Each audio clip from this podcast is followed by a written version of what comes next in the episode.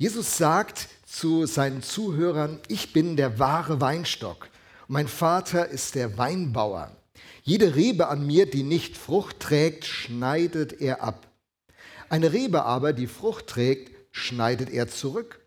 Er reinigt sie, damit sie noch mehr Frucht hervorbringt. Ihr seid schon rein aufgrund des Wortes, das ich euch verkündigt habe. Bleibt in mir und ich werde in euch bleiben. Eine Rebe kann nicht aus sich selbst heraus Frucht hervorbringen. Sie muss am Weinstock bleiben. Genauso wenig könnt ihr Frucht hervorbringen, wenn ihr nicht in mir bleibt. Ich bin der Weinstock und ihr seid die Reben. Wenn jemand in mir bleibt und ich in ihm bleibe, trägt er reiche Frucht. Ohne mich könnt ihr nichts tun. Wenn jemand nicht in mir bleibt, geht es ihm wie der unfruchtbaren Rebe. Er wird weggeworfen und verdorrt. Die verdorrten Reben werden zusammengelesen und ins Feuer geworfen, wo sie verbrennen. Wenn ihr in mir bleibt und meine Worte in euch bleiben, könnt ihr bitten, um was ihr wollt. Eure Bitte wird erfüllt. Dadurch, dass ihr reiche Frucht tragt und euch als meine Jünger erweist, wird die Herrlichkeit meines Vaters offenbar. Das ist ein relativ bekanntes äh, äh, Gleichnis, das Jesus hier bringt. Wenn man schon länger mit dem christlichen Glauben unterwegs ist, hat man das irgendwo schon mal gehört. Und dieses Bild aus der Landwirtschaft war ein Bild, das in der antiken Kultur sehr verankert war. Viele Völker in der Antike und äh, Herrscher der Antike haben ihr Volk mit einem Weinstock verglichen. Weinstock, der fruchtbar ist, der sich entwickelt. So, es war ein bekanntes Bild in der Zeit der Antike. Auch in der Bibel ist es ein sehr bekanntes Bild. Im Psalm 80 wird berichtet, dass Gott das Volk Israel aus Ägypten gerufen hat als einen Weinstock, den er dann angepflanzt hat und der sich entwickeln sollte. Aber das ist die Geschichte des Alten Testamentes ganz kurz zusammengefasst. Gott hatte eine Idee mit seinen Leuten und seine Leute haben immer wieder Haken geschlagen, es hat irgendwie nicht hingehauen, die haben ständig Beziehungsprobleme gehabt. Eigentlich Gott und das Volk Israel, die hätten dringend einen Paarberater gebraucht. Gott hat sich so bemüht um das Volk und mal ging es mit dem Volk gut und mal schlecht. In Jesaja 5 wird dann vom Volk Israel berichtet, als dem Weinberg, der kleine und saure Trauben hervorbringt. Wer steht auf kleine und saure Trauben? Äh, ich, ich stehe mehr auf solche Trauben. Also ich meine, ich komme ja aus, äh, aus der Nachbarschaft, bin äh, aufgewachsen in der Gegend von Alzey, Rheinhessen. Wir haben äh, viel Wein da produziert. Ich bin mit der Traubenlese groß geworden. Damit habe ich mein erstes Rennrad verdient. So hat man als Schüler Möglichkeit gehabt, ein paar D-Mark damals noch, keine Euros, zu verdienen. Und äh, wir Rheinhessen, wir waren ganz schlau, weil die Hamburger haben so gerne unseren Wein gekauft. Da haben wir so Glykol zugeführt, dass der Wein noch ein bisschen süßer und besser ist, weil Wisst ihr, kleine und saure Trauben, da kann man halt keinen guten Wein draus machen. Und die Hamburger, die haben uns ja alles abgenommen. Ist mit kleinen Lieferwagen sind unsere Winzer, so hießen die Weinbauern bei uns in Rheinhessen, die Winzer, die sind nach Hamburg gefahren und haben Wochenende für Wochenende das Geschäft ihres Lebens gemacht. Und äh, genau, irgendwann ist es aufgeflogen in den 80er Jahren, da gab es dann dicke Prozesse, das war dann nicht so witzig. Heute muss ich zu ihrer Ehrenrettung sagen, ist die dritte Generation oder vierte Generation von Winzern in Rheinhessen dran. Die Jungs, die haben Weinbau studiert, die sind zu alten Verfahren zurückgekehrt in Holzfässern. Und heute kauft die Lufthansa für die erste Klasse ganze Jahrgänge von bestimmten Weinen aus, auf, die in Rheinhessen produziert werden. Und äh, das ist natürlich schon nicht schlecht. Also, Wein, das Bild des Weinstocks, ein Bild, das mir sehr vertraut ist von meiner Biografie, aber auch Teil der Antike war und Teil des Volkes Israel. Man muss sagen, dass äh, wenn Jesus dann sagt, ich bin der gute, äh, ich bin der wahre Weinstock, dass das natürlich eine extreme Provokation ist. Also bevor wir zu unserer praktischen Anwendung kommen, einfach so ein kleiner Kontext, dass wir diesen Text gut verstehen. Wenn Jesus sagt, ich bin ego eimi, dann ist das das Wort, das im zweiten Buch Mose Gott dem Mose sagt, als er fragt, wer soll von, äh, wie soll ich es dem Volk Israel sagen, wer mich hier schickt? Und dann sagt ja Gott zu äh, dem Mose, sagt er, ich bin der ich bin, schickt mich. Äh, super Name, ne? Hallo, ich bin der ich bin. Hallo Anita, das ist ja irgendwie ist ein schöner Name, aber hallo, ich bin der ich bin. Aber so hat sich Gott dem Volk Israel damals über Mose offenbart. Ich bin der ich bin, ich werde sein, der ich sein werde, ich war, der ich immer war. Man kann es im Hebräischen in diesen Varianten übersetzen. Und jetzt sagt Jesus seinen Zuhörern, Juden, ich meine, die waren ja im Bilde, die waren sehr gut grundgebildet, die wussten genau, worüber er redet. Da sagt Jesus zu ihnen, ich bin. Da wusste der Jude, hier findet was ganz Besonderes statt. Dieser Jesus in den Ich bin-Worten, die wir ja etlich im Johannesevangelium finden, dieses mit dem Ich bin-Wort nimmt er in Anspruch, Gott zu sein. Ich bin, und dann sagt er was ganz Provokantes, ich bin der wahre Weinstock. Ich bin der wahre Weinstock. Eigentlich war doch Israel der Weinstock. Der Weinstock, mit dem Gott die ganze Geschichte immer gehatzt hat, immer gekämpft und gerungen hat. Und jetzt kommt dieser Wanderprediger aus Nazareth und sagt, ich bin der wahre Weinstock. Das ist ein Stück Gottesoffenbarung, das er seinen Leuten hier gibt. Und ich glaube, die Experten oder seinen Zuhörern, die waren ziemlich verärgert. Also nicht nur eine clevere Illustration, die Jesus nimmt, um einige Kerngedanken zu zeigen, sondern eine tiefere Bedeutung. Wir lassen aber jetzt diese tiefere Bedeutung, ich will euch ja nicht hier einen Bibelunterricht nehmen, sondern mit uns gemeinsam betrachten, was können wir denn aus diesem Text lernen, um das Potenzial, das in unser Leben gelegt ist, zu aktivieren und zu entfalten und zu entwickeln.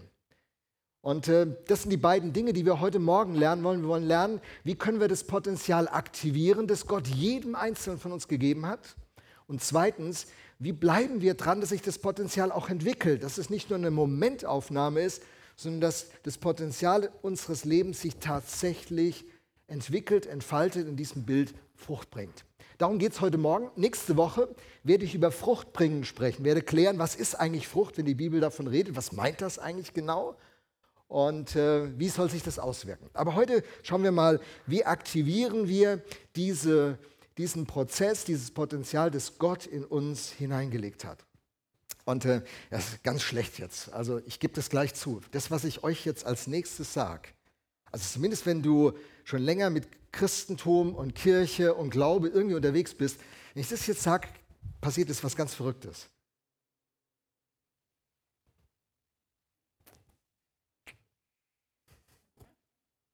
Ihr werdet denken, jo, kenne ich schon.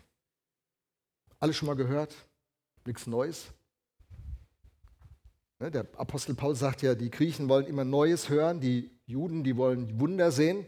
Und ihr seid jetzt so die Griechen. Wenn ich das jetzt gleich sagen werde, werdet ihr sagen, kenne ich schon alles. Passt, weil jetzt hier nicht was Neues ausdenken können.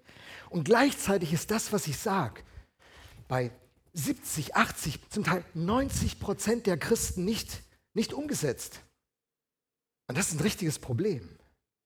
Also, versteht ihr das Dilemma, das ich als Pastor gerade hier habe? Seid ihr mit mir? Das ist ein richtiges Dilemma. Wisst ihr, ich will euch was sagen, wo ihr alle gleich sagen werdet, kenne ich alles schon. Und ich muss euch dann gleich sagen, aber ihr setzt es nicht um. Ah, das ist irgendwie blöd, oder? Aber da, da, gehen wir jetzt irgendwie zusammen durch. Machen wir das? Wir gehen da jetzt irgendwie zusammen durch. Also, schauen wir mal an. Was, was heißt es hier, was ich euch dazu sagen habe? Jesus fängt an, ich bin. Alles, was er jetzt in Aussicht stellt, baut auf der Grundlage auf, dass er ist. Das Potenzial, das in unserem Leben liegt, wird aktiviert, wenn er der in unserem Leben sein kann, der er ist. Wenn, wenn, ich habe mir das so vorgestellt, wer von euch hat mal ein Haus gebaut oder gesehen, wie ein Haus gebaut wurde? Kann ich mal sehen? Okay, das sind einige, die das Bild dann verstehen. Man kann so ein Haus komplett mit einem, einem ähm, äh, also komplett verkabeln, alle Steckdosen setzen, Lampen, alles klären und äh, da ist aber noch kein Strom drauf. Wenn man in die Steckdosen geht, ein Gerät einstecken würde, würde nichts passieren. Obwohl das Potenzial im Haus komplett vorhanden ist, ist das Problem, wenn der Hauptanschluss noch nicht gesetzt und aktiviert ist, dass trotz aller Möglichkeiten des Hauses nichts passieren wird in dem Haus. Erst, erst wenn der Hauptanschluss scharf geschaltet wird, wenn, wenn Strom von außen drauf kommt, machen all diese Steckdosen und Schalter und all diese Möglichkeiten machen Sinn bevor der Hauptanschluss nicht geschaltet ist, macht es keinen Sinn. Jesus ist der Hauptanschluss unseres Lebens. Wenn er in unserem Leben scharf geschaltet wird, dann, dann entstehen, entsteht dieses komplette Potenzial, das in uns hineingelegt ist, das wie in so einem Haus vorhanden ist, aber nicht scharf geschaltet ist. Und das wissen jetzt viele Christen, die sagen, Jesus ist ganz wichtig, er ist die zentrale Person, ähm, ohne Jesus geht gar nichts. Aber unser Problem ist, dass unser Leben dann so verläuft, als ob das nicht so wäre. Viele von uns, die mühen sich im Glauben enorm ab. Dies, diese Kraft ist nicht scharf geschaltet. Auf unseren Leitungen ist nur vielleicht ein 12-Volt-Strom, sodass irgendeine Notbeleuchtung an ist und wir wissen, es gibt Licht, die Notbeleuchtung ist an, aber die Energie ist nicht da, die eigentlich gedacht ist für unser Leben. Und, ähm, und so ist es, dass viele Leute wissen, Gott hat einen Plan für ihr Leben, durch mein Leben könnte was ganz Besonderes passieren. Gott hat eine Bestimmung für mich und in mir lebt viel mehr, als im Moment sichtbar ist und trotzdem wird es nicht scharf geschaltet. 70, 80 bis 90 Prozent der Christen in der westlichen Welt leben so, als ob es diesen Hauptanschluss nicht gäbe. Es ist wie wenn ein Hasenzüchterverein zur Jahreshauptversammlung zusammenkommt, alle über Hasen reden, Bilder gezeigt werden von Hasen, dem deutschen Rammler und was es so alles an, an Hasenarten gibt. Und alle wissen Bescheid und können genau erklären, wo die Unterschiede zwischen den Hasen liegen. Das Problem ist, da ist kein Hase ein Hasenzüchterverein ohne Hasen. Und das ist zum Teil das Problem von uns. Wir wissen das alles, wir können es genau beschreiben. Uns fehlt der Hase in diesem Bild gesprochen. Der Hauptanschluss, wenn du es mehr technisch denkst. Und Jesus sagt, ich bin. Wenn er diese Rolle in meinem Leben übernimmt, dann kommt Energie in unser Leben, dann kommt Kraft in unser Leben, dann kommt dieses Potenzial in unser Leben. Und es ist so eine wichtige Frage. Welche Rolle hat Jesus in meinem Leben? Ist er wirklich der, der ganz vorne steht? Manche Leute haben zu mir gesagt, weißt du, ich habe äh, in meinem Leben so oft gehört, dass ich eine Null bin. Meine Eltern haben das zu mir gesagt. Hey, ich, ich sag's doch ehrlich, mein Vater hat es zu mir gesagt. Mein Vater war ein sehr cholerischer Typ. Er ist erst mit Mitte 50 Christ geworden. Ich war der Erste in der Family, dann kam meine Mama und dann mein Papa. Mein Papa war ein sehr cholerischer Typ und wenn er so verärgert war, hat er Zeug rausgehauen, das ihm nachher leid getan hat. Er hat dann gesagt, geh weg, das kannst du sowieso nicht. Dich kann man zu gar nichts gebrauchen. Bin ich der Einzige, der so Sätze mal in seinem Leben gehört hat? Ah, ich glaube, sowas kann man schon hören. Und dann bekommt man so das Gefühl, ich bin eine Null, mich braucht es ja eh nicht. Was kann ich schon beitragen? Könnte ich so Gitarre spielen wie Robert? Könnte ich mich ja melden? Könnte ich mit der Technik so gut umgehen wie Markus? Da könnte ich mich ja melden. Könnte ich so toll mit Kindern umgehen wie Tanja? Dann könnte ich mich da melden. Mensch, aber was kann ich schon? Ich kann doch gar nichts beitragen. In Wahrheit, ich habe doch gar kein Potenzial. Manche haben das in ihrem Leben ganz oft gehört. Die haben nicht nur einmal gehört, dass sie eine Null sind, die haben das zwei, drei, vier, fünfmal gehört. Hey, bist eine Null. Aber weißt du, was, was passiert, wenn Jesus an die erste Stelle unseres Lebens kommt? Dann passiert das. Dann ist die Null auf einmal eine Zehn wenn, wenn du fünfmal gehört hast, dass du null bist, dann bist du eine hunderttausend. Ähm, da geht was.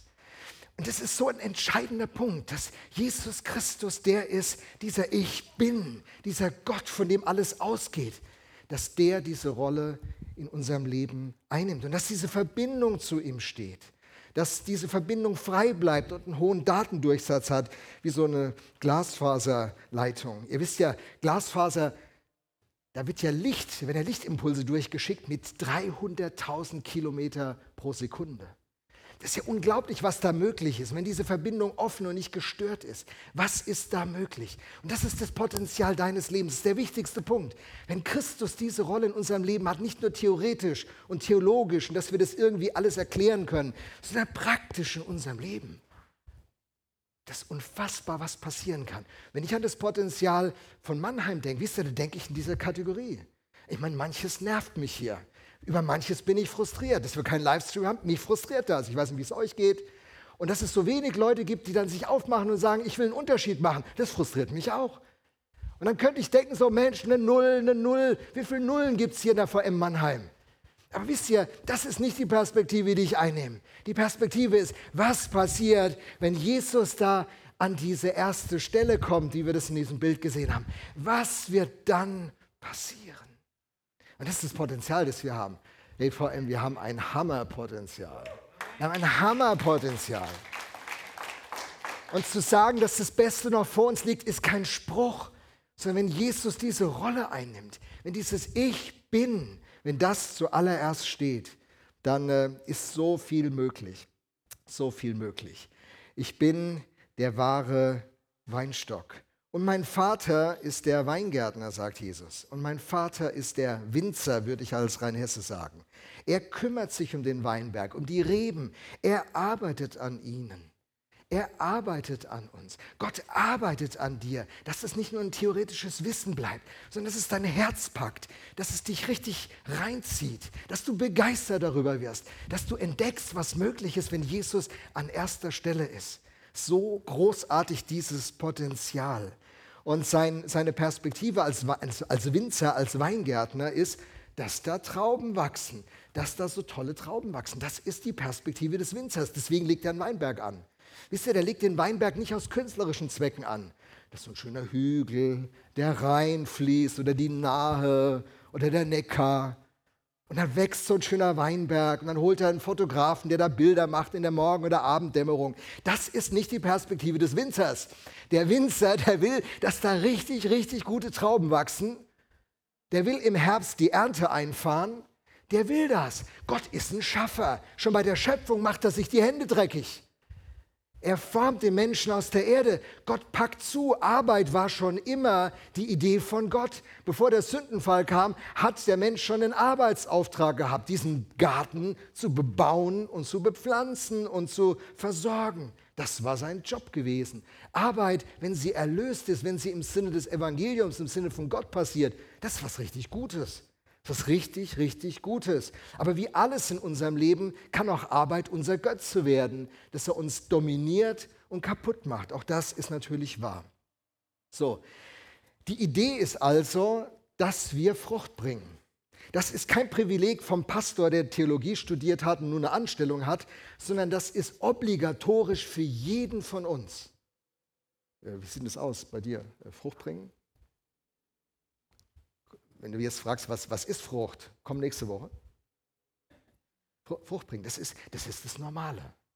Die, die Idee, die Gott für uns hat, ist nicht, dass wir so auf so einem Platz sitzen und den warm halten und dem Pastor eine Freude machen, dass viele Leute da sind. Die Idee ist, dass durch unser Leben was bewirkt wird, dass wir Frucht bringen.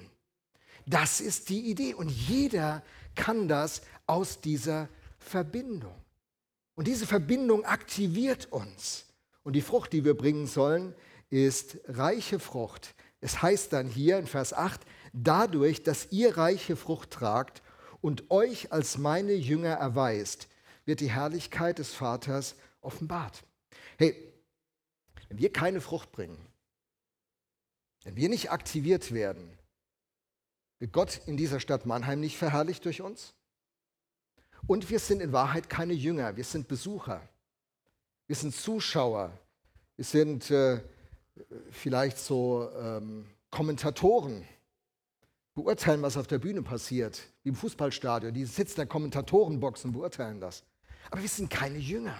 Ein Jünger von Jesus ist der, der diese Verbindung mit ihm eingeht und aus der Verbindung die Aktivierung erfährt, wie mit dem Hauptanschluss für ein Haus.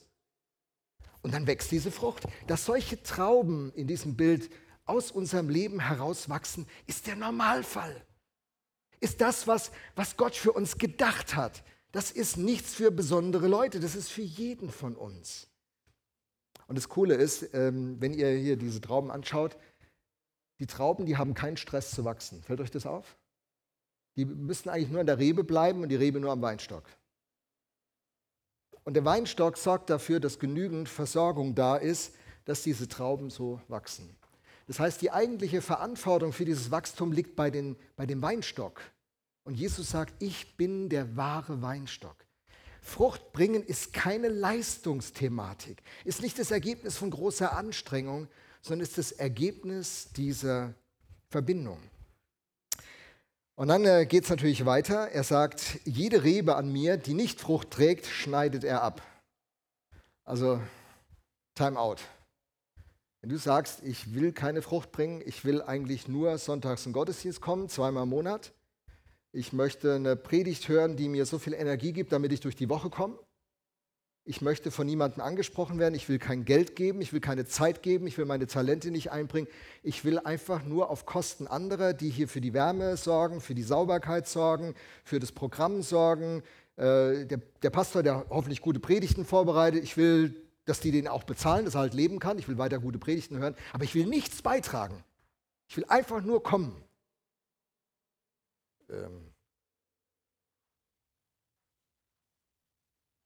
Das ist eine dumme Sache. Also, um es mal so offen zu sagen, jede Rebe an mir, die ist ja an ihm, also da ist jemand, der ist schon mit Jesus verbunden, aber die weigert sich offensichtlich, Frucht zu tragen. Jede Rebe an mir, die nicht Frucht trägt, schneidet er ab. Und das passiert mit Leuten, die nicht Teil der Mannschaft werden, Teil des Leibes werden, sich, sich einpflanzen lassen. Wir haben das in den ersten beiden Predigten dieser, dieser gedanklichen Reihe ja gesagt, das Saatgut, das sich pflanzen lassen muss an einen Ort. Und an diesem Ort gepflanzt, das Potenzial aus dem Boden zieht, um wachsen zu können. Wer also, wer also das nicht will, der verliert die Freude an Gemeinde, der wird vom Unterstützer zum Kritiker, zum distanzierten Beobachter. Und der Tag kommt, hey, das ist ein ganz, ganz bitterer Tag da vermisst er nichts mehr, wenn er sonntags nicht mehr kommt. Dann vermisst er nichts mehr, wenn er nicht auf diesem Weg unterwegs ist.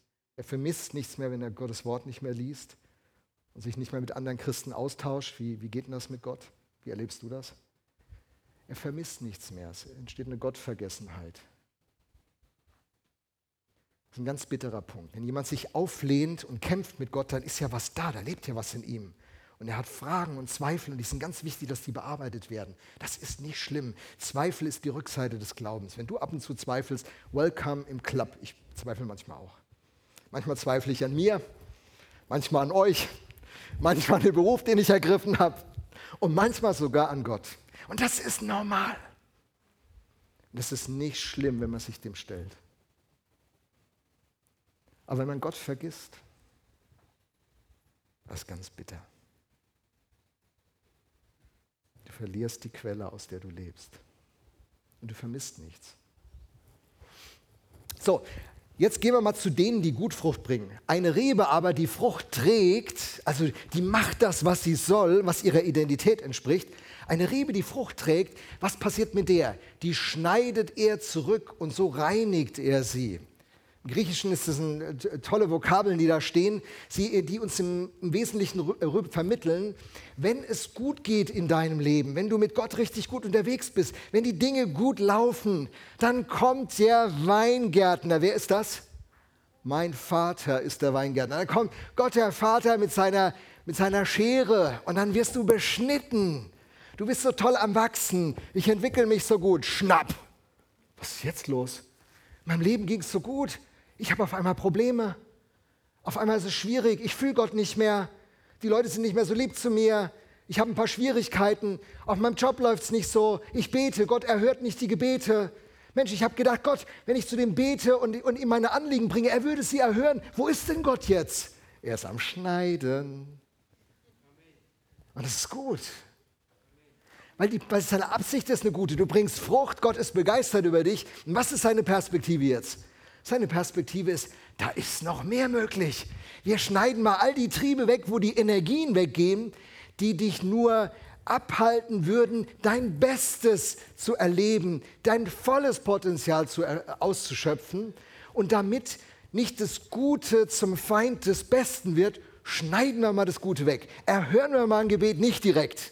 Hey, wenn du so ein junger Christ bist, das ist so verrückt. Du betest für Kranke, die werden gesund. Du bringst Gott deine Anliegen, er erhört. Du brauchst Geld, du bittest Gott. Auf einmal ist ein Umschlag in deinem, in deinem Briefkasten. Und dann kommst du in die Gemeinde und sagst, Leute, was ich mit Gott erlebe, das ist so unfassbar. Ich habe mit Gott nichts am Hut gehabt.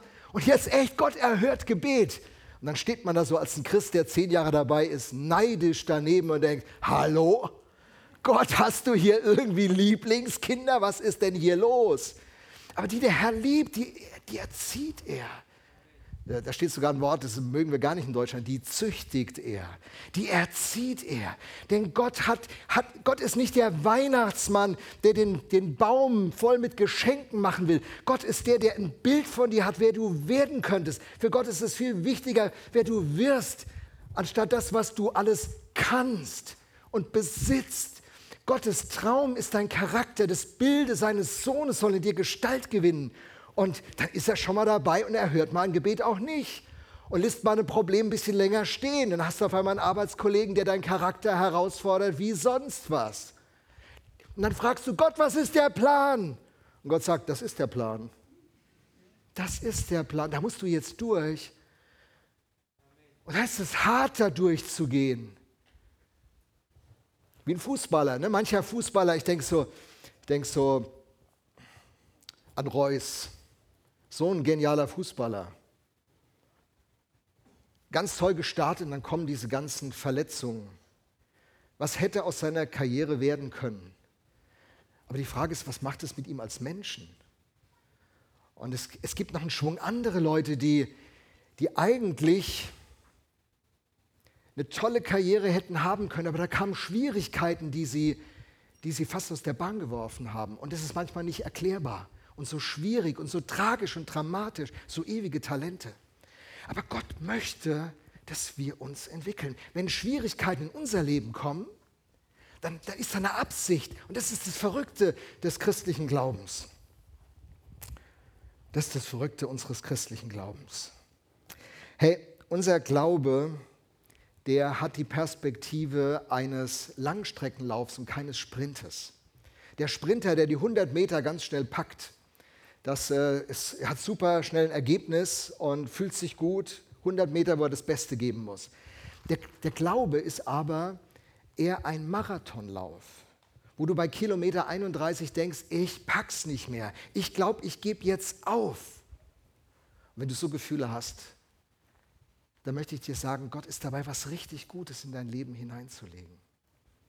Wenn du Frucht bringst, dann schneidet er dich zurück, dann reinigt er dich. Dinge, die für einen jungen Christen noch möglich sind, sind für einen Christen, der länger unterwegs ist, nicht mehr möglich. Ich weiß nur, dass ich, äh, dass ich als junger Christ meine Eltern, als ich dann Christ wurde, mit 15, nicht nur respektiert habe. Ich habe ihnen manchmal auch Dinge an den Kopf geworfen. Aber es war, war nicht so. Und, Gott hat mich nicht ermahnt. Er hat mich weiter gesegnet, obwohl ich zu Hause mich nicht gut verhalten habe. Obwohl ich nicht liebevoll zu meinen Eltern war. Und ich weiß noch der Tag, wo der Geist Gottes, ich war mittlerweile drei Jahre Christ, wo der Geist Gottes begann, mit mir darüber zu reden. Sagen, Lothar, wie du mit deinen Eltern umgehst, ist nicht in Ordnung. Du musst dich bei deinen Eltern verantworten. Du musst sie um Vergebung bitten. Du musst deine Schuld bekennen. Und ich habe mich gewehrt, wochenlang. Und irgendwann war das so intensiv. Ich dachte, warum haben andere Christen das Problem nicht? Warum muss ich denn so beschneiden? Gott begann, mein Leben begann sich gut zu entwickeln, dann beschnitt mich Gott. Und ich weiß noch, der Sonntagnachmittag, ich werde es mein Leben nicht vergessen, wie heute weiß ich das. Wir sitzen zu Hause in Wörstadt, da wohnten meine Eltern in der Nähe, zwischen Mainz und Alzey ist das. Wir sitzen im Wohnzimmer, nur sie zwei und ich. Und das Herz schlägt mir bis zum Hals. Und dann kommt der Moment, wo ich sage, ähm, Mama, Papa, ich, äh, ich habe mich ganz schlecht euch gegenüber verhalten. Ich will ein Christ sein und habe das so und so gemacht. Ich weiß nicht, was ihr da über mich denkt und das ist auf jeden Fall nicht richtig. Und dann begann ich, begann ich einfach meine Schuld zu bekennen. Meine Eltern wurden ganz still, ihre Augen wurden feucht. Und dann sagten meine Eltern, wir haben dich lieb. Wir stehen zu dir. Das hat wehgetan, aber wir stehen zu dir. Und das war schon wow. Und dann fingen meine Eltern an zu sagen, Lothar, auch wir sind schuldig geworden an dir. Und dann begannen sie, ihr Versagen auszusprechen. Was an diesem Sonntagnachmittag in diesem Wohnzimmer passierte, ist eine Heilung, die die letzten 35 Jahre, fast 40 Jahre meines Lebens geprägt hat heile Beziehung. Und ich war so froh, dass Gott mich nicht hat durchgelassen. Es war extrem unangenehm. Ich wollte ihm unbedingt ausweichen. Und ich bin so froh, nicht ausgewichen zu sein. Ich bin so froh, dass der Geist Gottes dran geblieben ist. Und das meint dieser Text. Gott ist dabei, unser Leben zu entwickeln. Wenn du Christ bist und, und sagst, Gott, ich möchte dein Nachfolger sein, ich möchte, ich möchte mit ganzem Herzen drin sein, ich möchte mein Bestes für dich geben, dann sagt Gott, ja, ich brauche dich, du hast ein extremes Potenzial, Frucht zu bringen. Ich träume für dich einen ganz tollen Traum. Und du hast schon begonnen, tolle Entwicklungen zu haben. Und jetzt kürze ich dir mal dein Geld, jetzt kürze ich dir mal deinen beruflichen Aufstieg und mach mit dir eine kleine Pause und spreche mit dir über die Dinge, die wirklich wichtig sind. Ich lasse ein paar Missverständnisse zu. Du kannst falsch beschuldigt werden. Denn wisst ihr, so eine Traube sieht klasse aus. Aber erst in dem Moment, wo diese Traube unter Druck gesetzt wird, siehst du, was drin ist. Wenn du sie dann probierst, weißt du, ist sie sauer oder ist sie süß? Welche Öxtelgrad erreicht diese Traube? Und so ist es auch in unserem Leben. Wir werden immer wieder unter Druck gesetzt, damit hervorkommt, was drin ist. Nicht um uns zu verdammen, um uns zu verurteilen, damit er uns sagt, ich habe es ja gewusst, du bist nicht aufrichtig, du bist ein Heuchler. Gott macht es nicht aus diesem Grund. Er, er setzt uns hier und da mal Druck aus, damit wir sehen, was im Herzen ist. Damit er das auf den Tisch legt und mit seinen liebevollen Händen heilt und uns erzieht und uns entwickelt, weil er am Ende das Bild seines Sohnes in uns formen und abdrücken will. Dass die Menschen, die uns sehen, dass sie Jesus Christus in unserem Leben sehen. So aktiviert er uns. Ist äh, eine Herausforderung, weiß ich aber ist für unser Leben absolut entscheidend. Hey, wenn ich auf die Uhr gucke, sehe ich, ich habe für den ersten Punkt eine ganze Predigt gebraucht. Wisst ihr was? Beim nächsten, nächsten Sonntag gibt es den zweiten Teil der Predigt in Verbindung mit Frucht. Von daher, Amen.